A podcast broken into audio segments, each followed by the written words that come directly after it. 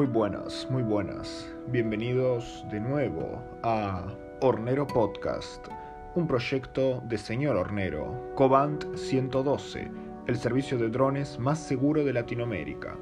Hornero Podcast es un lugar de reflexión, debate y concientización sobre drones.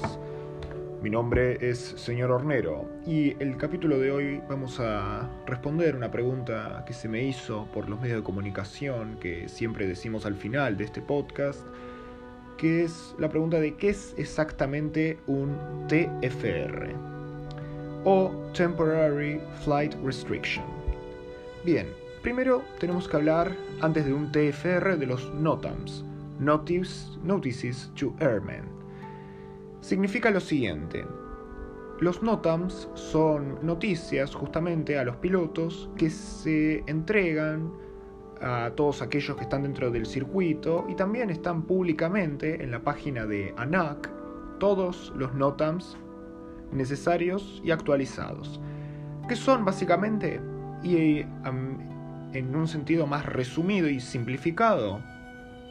son noticias, notificaciones de vuelos generalmente em,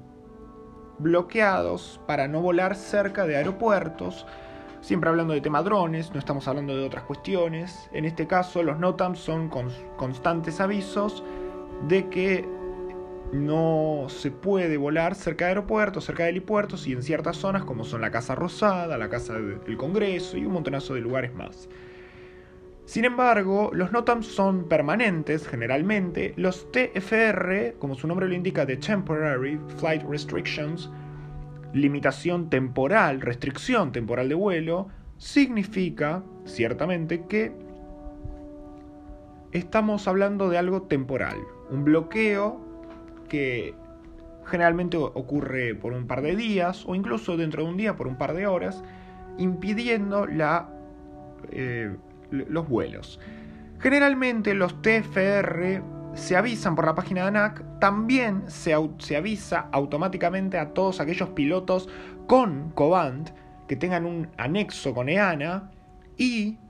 en este caso, y esto voy a dar un ejemplo propio, obviamente que a mí me llegan los TFR porque poseo el Cobant 112 y una línea directa con EANA, por, por ende, estamos hablando de que cuando fue, por ejemplo, el G20 o cuando fue una marcha, una sí, un festejo con los militares, que se hizo un show de helicópteros, ahí se avisó que no se volara a menos que se tuviera las autorizaciones previamente adquiridas. Ahora bien, ustedes dirán, bueno, yo soy un piloto de hobby, a mí no me va a llegar ese, ese aviso, ¿cómo hago para enterarme? Bueno, ustedes pueden entrar al Instagram de señor Hornero, que en las historias generalmente del día a día se actualizan de los TFR que pueden llegar a surgir. Son pocos, no, no es una cosa que son constantemente que aparecen, pero sí es algo que hay que estar en, tener en cuenta y respetar la ley, puesto que no tener una autorización para volar dentro de un TFR o dentro de los NOTAM realmente están ante una situación legal penal muy complicada en la cual se pueden activar inhibidores, se puede desactivar la conexión entre control remoto y dron y